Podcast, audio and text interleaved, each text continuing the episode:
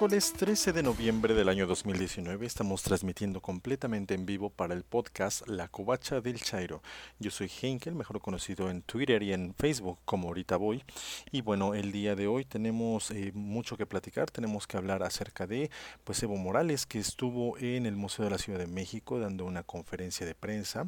Ahí mismo también se reunió con eh, diputados de Morena y del PT.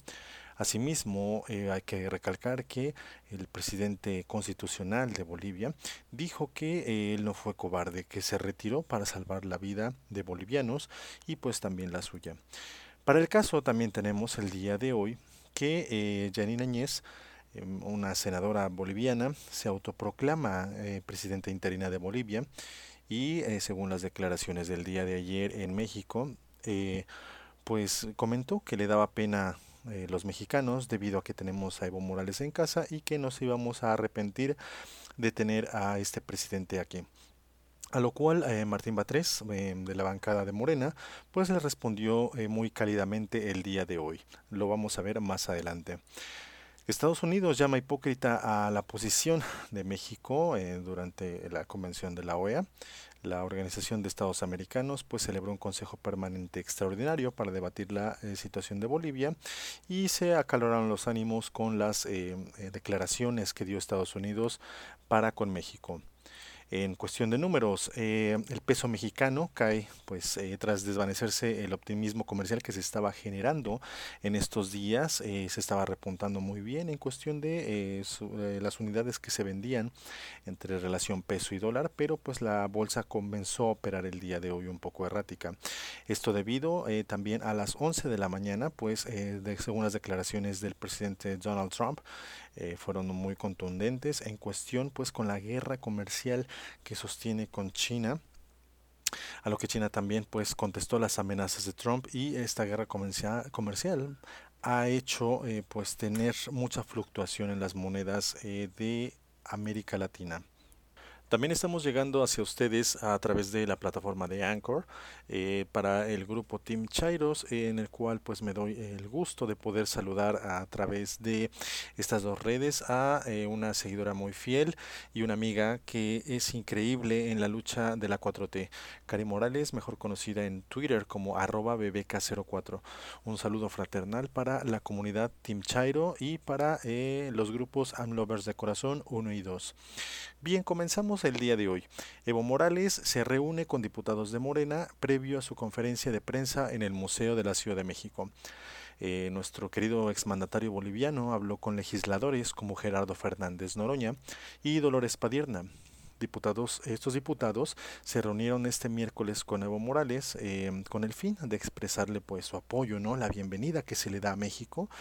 Y bueno, acudieron los coordinadores parlamentarios, también eh, Mario Delgado y Reginaldo Saldoval al Museo de la Ciudad de México, previo a la conferencia que ofreció eh, pues el político boliviano los legisladores dejaron por un momento pues todas las negociaciones ¿no? con las organizaciones campesinas que mantienen bloqueada la Cámara de Diputados, eh, esto eh, una noticia previa que manejé, en demanda pues de los apoyos para el campo en el presupuesto de egresos 2020. A los jefes de las bancadas se sumaron los diputados de Morena, Dolores Padierna, Irepan Maya, eh, Mario Eugenia Hernández y Diego del Bosque, y en el caso del PT, pues asistió el ya conocido Hernando Fernández Noroña. La llegada de Evo Morales a la Ciudad de México ocurrió pues el pasado martes, eh, luego de aceptar la oferta de asilo político extendida por eh, nuestro querido presidente Andrés Manuel López Obrador. Esto ocurrió después de que el domingo, eh, pues el, político boliviano renunciara por voluntad propia a la presidencia de Bolivia tras varias semanas de protestas, pues en la nación, ¿no? debido a estos ataques de la ultraderecha ataques del conservadurismo y ataques eh, de los fanáticos religiosos incrustados en Bolivia. Asimismo, en esta conferencia, pues el gobierno de la Ciudad de México, a través de eh, Claudia Sheinbaum, eh, le expresó al presidente de Bolivia, Evo Morales, quien agradeció a México por su reconocimiento como huésped honorable y distinguido de la ciudad. Eh, bueno, eh, comentaba el presidente Evo Morales que su delito fue únicamente ser el presidente indígena de Bolivia y pues haber sacado de la pobreza a los más humildes, de darle el nacionalismo y este poder al pueblo que tanto buscaba. Comentó que esta distinción de huésped distinguido pues es para compatriotas que se siguen movilizando por la defensa de la democracia y en la defensa de los derechos adquiridos y recomendó que debe haber un diálogo nacional para resolver la situación del país. La jefa de gobierno, Claudia Sheinbaum, comentó que esta pues, eh, honorable distinción se le entregó por los logros como presidente constitucional del Estado eh, plurinacional de Bolivia, principalmente por la reducción de pobreza, la reducción de la deuda externa, triplicar el Producto Interno Bruto per cápita y aumentar los ingresos de yacimientos petrolíferos, entre pues otras eh, innumerables buenas acciones que ha hecho el presidente constitucional de Bolivia. Para aquellos que tengan duda, dijo, el protocolo para la entrega de preseas del gobierno de la Ciudad de México establece que se nombrará huésped distinguido a los alcaldes, gobernadores, jefes de gobierno locales e internacionales y figuras cuya trayectoria de ellos pues destaque o se haya destacado en el ámbito político internacional, pues como es el caso de expresidentes y exministros, y pues sin duda alguna para nuestro eh, distinguido Evo Morales. También respaldó la postura del presidente Andrés Manuel López Obrador a través de la Secretaría de Relaciones Exteriores, quien calificó como un rotundo golpe de Estado lo que pues, se ha estado viviendo en Bolivia contra el presidente Evo Morales. Esta posición es la reivindicación de la mejor tradición de México en su política internacional, como lo mencionó el secretario de Relaciones Exteriores. El asilo es una tradición mexicana que data desde la política exterior que se implementó especialmente a partir de la doctrina Estrada. Y bueno, con esa tradición de respeto y de compromiso con el derecho de asilo es uno de los timbres de orgullo de la política mexicana exterior, pues en México. Esta tradición liberal y humanista es reconocida en el artículo 20 de la Constitución Política de la Ciudad de México, pues que nos establece claramente como una ciudad de derecho y que ha sido eh, completamente solidificado a través de estas em, ayudas y estos asilos pacifistas y solidarios con eh, llenos de hospitalidad que se han dado a estos mandatarios.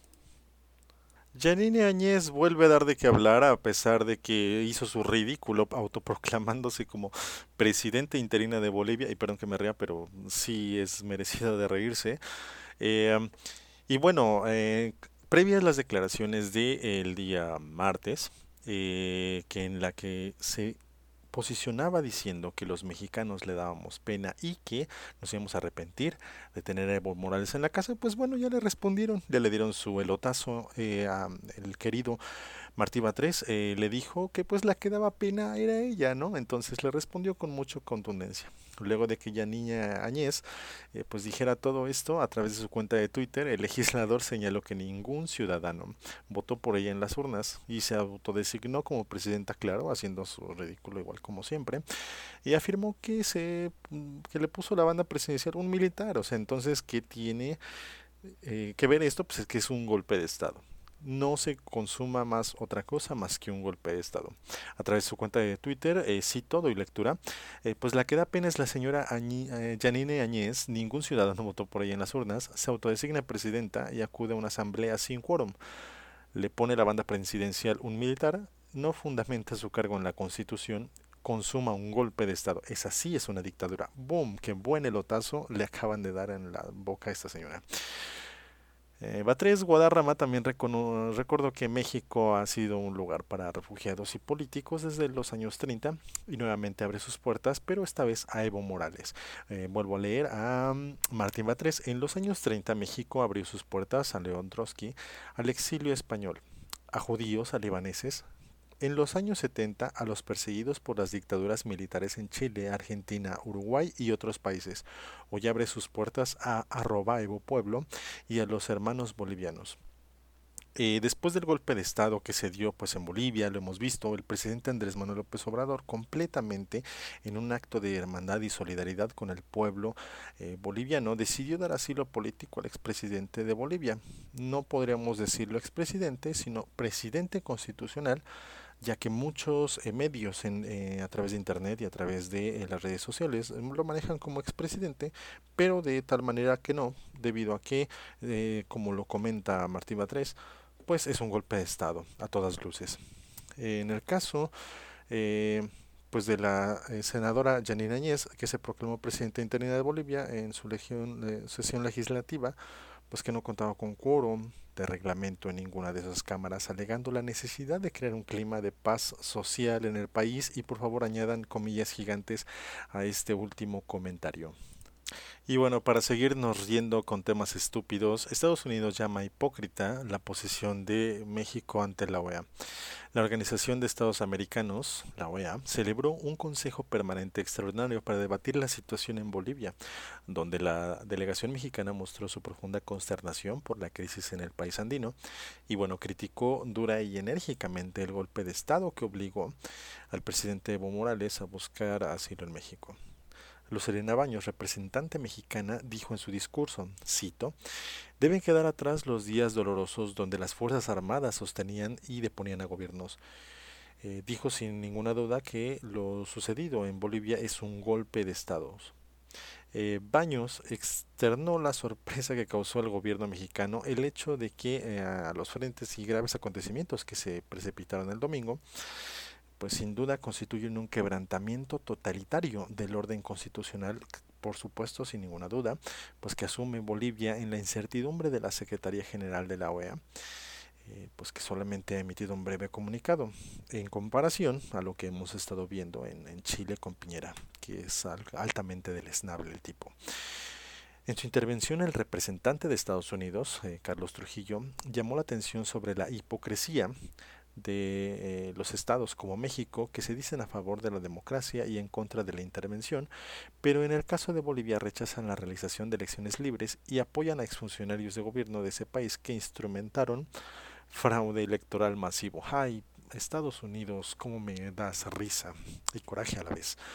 Además, Trujillo consideró ridícula la denuncia del golpe de Estado y dijo que para pues Washington la única amenaza a la democracia la protagonizaba el gobierno del exmandatario pues Evo Morales según ellos dicen.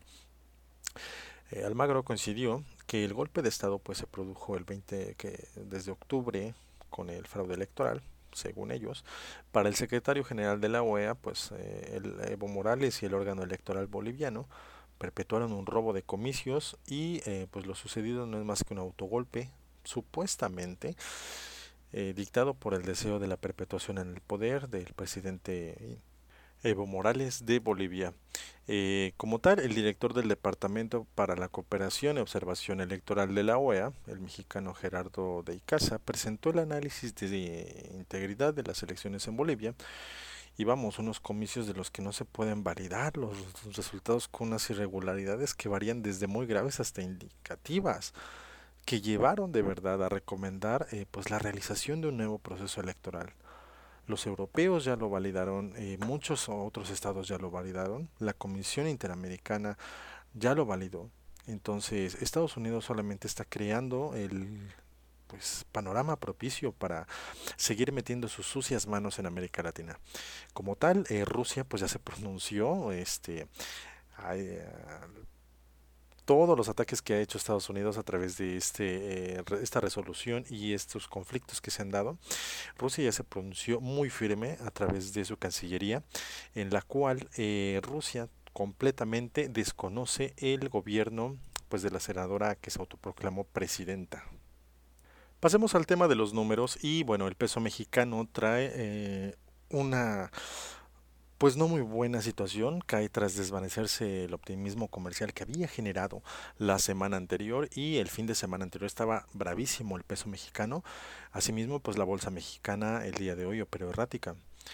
El peso mexicano se depreciaba este miércoles a su nivel más débil en el eh, pues completo mes que se cerró eh, las operaciones, mientras pues se desvanecía el optimismo en torno a un posible acuerdo comercial entre China y Estados Unidos. Todo esto debido a las declaraciones de nuestro odiado presidente Donald Trump y en línea eh, pues con sus pares emergentes de la región. La bolsa en tanto subía moderadamente en una sesión de altibajos intentando tal vez interrumpir, eh, creo yo, una caída y después de tres rachas en este esta semana. Tras anotar el martes su más baja y más pronunciada caída desde principios de octubre. El peso mexicano se cotizaba en 19.42 unidades por dólar, con un retroceso del 0.61% referente a las 19.30 unidades pues del precio de referencia de Reuters eh, el día martes. La divisa llegó a depreciarse hasta las 19.53 unidades y bueno, creo yo que ha sido su primer peor nivel desde eh, principios de octubre, ya que ha estado operando entre las 10, 19.10 eh, unidades y las 19.21 unidades. El presidente estadounidense Donald Trump dijo el martes que Washington y Pekín están cerca de finalizar un acuerdo comercial, pero pues no aportó una fecha ni lugar para la ceremonia de una firma, ni nada por el estilo, ¿sabes? Eh, decepcionando pues totalmente a los inversores. También afirmó que aumentaría los aranceles, sigue con sus amenazas, paréntesis gigante, a los bienes chinos muy sustancialmente si el gigante asiático no llega a un acuerdo con los Estados Unidos o si se atreven a amenazar a China.